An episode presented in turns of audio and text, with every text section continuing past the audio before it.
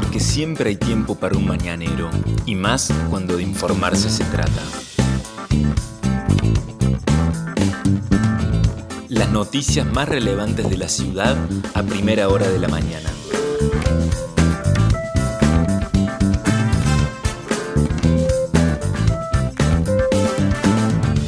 Hola, buenos días Río Cuarto. Soy la periodista Vanessa Lerner y este es El Mañanero, podcast de otro punto digital en el que de lunes a viernes desde las 8 de la mañana te contamos cuáles son las principales noticias para que lo comiences bien informado. Y este viernes 3 de diciembre de 2021 la jornada comienza en Río Cuarto con un cielo parcialmente nublado. El sol salió a las 6.01 y se pondrá a las 20.14. La temperatura a primera hora de la mañana es de 20 grados 6 décimas, está parcialmente nublado, lo decíamos. La humedad del 64%, la presión 961 es medida en hectopascales, está baja. Los vientos soplan del norte a 16 kilómetros en la hora y la visibilidad es normal 15 kilómetros. ¿Qué dice el servicio meteorológico para hoy? Bueno, ya de por sí hay una alerta amarillo por tormenta, es lo que está anunciando el servicio meteorológico porque eh, indica que para la tarde se producirían tormentas aisladas y por la noche tormentas fuertes con una máxima que alcanzaría los 29 grados. Para el fin de semana, mañana sábado, la mínima de 17, la máxima 23, tormentas aisladas por la madrugada, lluvias aisladas durante la mañana y la tarde y cielo nublado por la noche. ¿Qué pasará el domingo? El pronóstico extendido indica una mínima de 14 grados y una probable temperatura máxima de 31 grados con un cielo algo a parcialmente nublado. Para la semana que viene, los tres primeros días de la semana, mucho calor, mucho calor. El lunes mínima de 16 y máxima de 32 grados. El martes 17 la mínima y 34 grados la máxima, al igual que el día miércoles en que se repetirían estas temperaturas altas de 17 de mínima y 34 de máxima. Luego volvería la inestabilidad el jueves que viene, volvería la inestabilidad. Por lo pronto, a esperar entonces las tormentas que podrían darse en la jornada de hoy, sobre todo durante la noche. Estas son las principales noticias del día. La situación del COVID en la ciudad de Río Cuarto, según los datos del Ministerio de Salud de la provincia, Ayer se notificaron dos casos nuevos en nuestra ciudad y ningún fallecimiento. Los casos activos confirmados son 12, han aumentado los casos eh, bastante en esta última semana.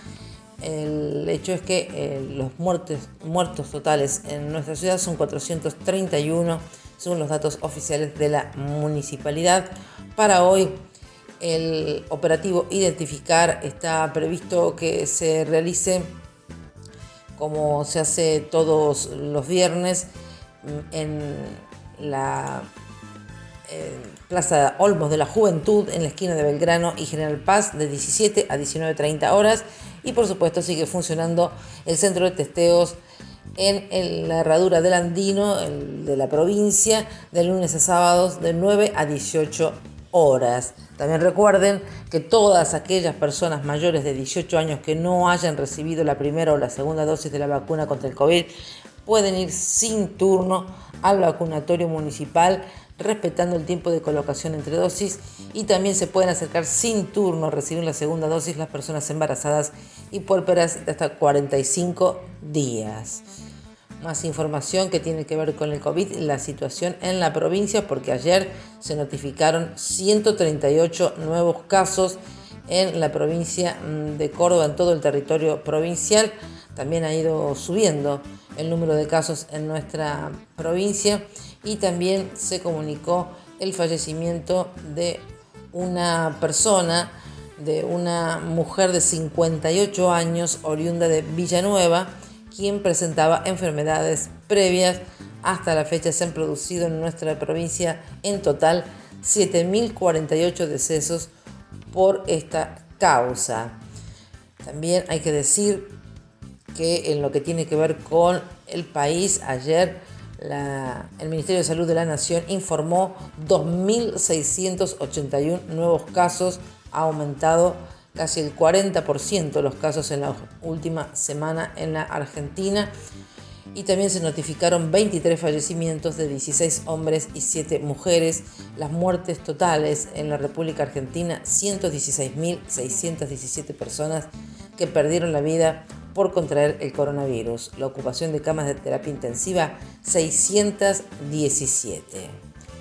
Con respecto a lo que tiene que ver con el COVID, se dio una situación ayer eh, en el Consejo Deliberante donde eh, fue caja de resonancia de la novedad que se había conocido el día miércoles, que eh, se había podido saber que el secretario de gobierno de la municipalidad, uno de los principales funcionarios, amigo personal del intendente Juan Manuel Llamosas, no estaba vacunado contra el coronavirus. En ningún momento desde la municipalidad se desmintió esta noticia. Ayer Camilo Vieira asistió al Consejo Deliberante para cumplir con la exposición del informe sobre las acciones de la cartera a su cargo. Concurrió sabiendo que iba a ser interpelado sobre esto de que no estaba vacunado contra el coronavirus, muy a contramano de la intensa campaña de promoción de la inmunización que propulsa el gobierno que él integra. Ante la pregunta concreta de Carlos Ordóñez, edil de Juntos por Río Cuarto, Vieira después de algunas negativas, dijo que eh, sí, que se había vacunado, que no lo había hecho antes porque estaba haciendo un tratamiento médico que le impedía aplicarse la vacuna. Cuando Ordóñez le dijo, ¿se vacunó ayer, secretario? El funcionario dijo, no voy a responder cuando me vacune, es información personal. Sin embargo, Vieira no contó con el hecho de que es un personaje público y que su paso por el vacunatorio municipal no iba a pasar desapercibido. Es que ayer a la mañana Viera fue y se vacunó en el Polideportivo número 2 y hubo gente que le sacó fotos, luego se viralizaron por WhatsApp y otro punto las publicó en su sitio web y en sus redes sociales.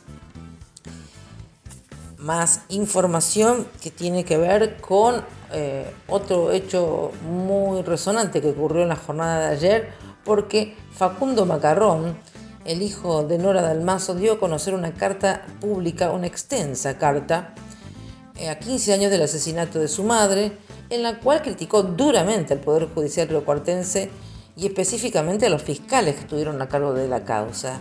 Está claro que el fiscal Pizarro, así como los funcionarios que lo precedieron y que descargaron toda su ineptitud y crueldad sobre nosotros, son los únicos responsables de la impunidad por el crimen de mamá, dijo Macarrón, Facundo Macarrón, los fiscales no buscaron con seriedad al asesino de mamá. El hijo de Nora además cargó contra el Estado provincial por no haber encontrado al o los asesinos.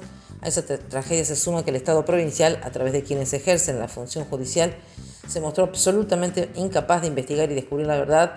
Además, el Estado y la justicia fueron atrozmente crueles con nosotros, descargando su ineptitud contra inocentes.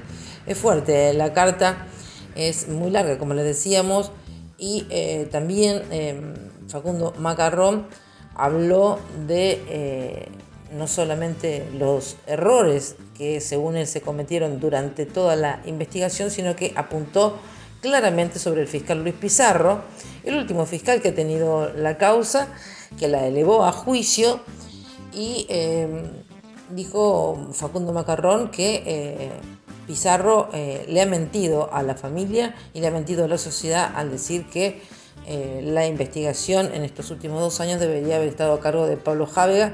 Dijo que nunca se corrió traslado a la Fiscalía de Jávega, que es él, es Pizarro, el que debería haber seguido investigando quién pueden haber sido los autores materiales del crimen, porque recordemos que Marcelo Macarrón está acusado, según el fiscal Pizarro, de ser el autor intelectual por lo tanto, no se sabe quién podría haber sido los, él o los ejecutores del crimen, pero eso tampoco se va a poder saber, porque esa acción penal prescribió el pasado jueves 25 de noviembre, cuando se cumplieron 15 años, y es también a lo que apunta Facundo Macarrón, que también en su extensa misiva pública eh, hizo una fuerte crítica a los medios de comunicación, no identificó a quiénes, pero eh, dijo que eh, la prensa eh, no ha tenido un comportamiento adecuado con lo que ha pasado en los últimos tiempos con la causa y que el silencio de algunos medios habla de cierta complicidad con el Poder Judicial que no ha sabido investigar correctamente el crimen de Nora Dalmazo. Bueno, eh, no sabemos a quién se refiere Facundo Macarrón, a qué medios o a qué periodistas, eh, no los identifica en esa carta y termina diciendo no se dan una idea cuánto hubiéramos deseado que esta fecha nos encontrase de otra manera, haciendo un verdadero duelo por la pérdida de mamá, con la verdad a la luz y con su nombre reivindicado y el de nuestra familia limpio de las injustas sospechas que se nos hizo durante todos estos años con los verdaderos partícipes del crimen encarcelados y con la tranquilidad para nosotros y de toda la sociedad de que se hizo justicia.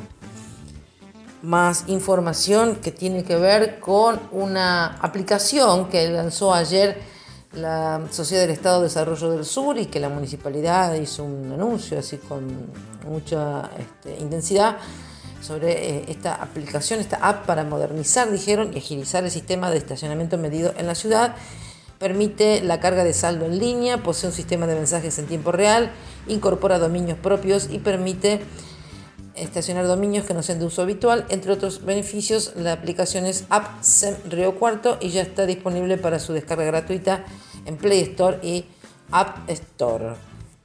Mientras tanto, eh, relacionado con el tema de transporte, hay que decir que de a poco ha comenzado a normalizarse la provisión de combustibles que les hemos comentado que había serios inconvenientes en algunas localidades de la región. Bueno, eh, como Alcira Gijena, están llegando camiones con nafta a la zona y entonces el expendio se está empezando a normalizar, el expendio de combustible se está empezando a normalizar, faltaban nafta super eh, y premium y eh, lo que sí había era gasoil.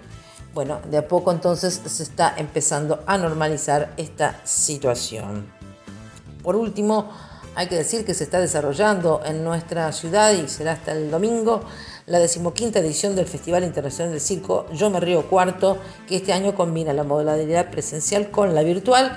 Está organizado por el grupo Yo Me Río Cuarto, con los auspicios del Instituto Nacional del Teatro, la Agencia Córdoba Cultura y la Subsecretaría de Cultura Municipal. Para el día de hoy hay previstos talleres y funciones, lo mismo que para mañana sábado y para el día domingo tanto en el Galpón Blanco del Andino como en otros espacios de la municipalidad.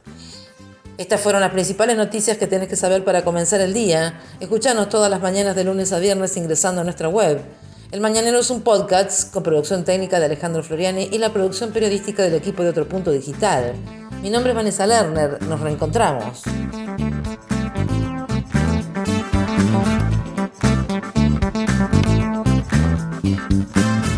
Esto fue El Mañanero, un podcast de otro punto con la producción periodística de Vanessa Lerner.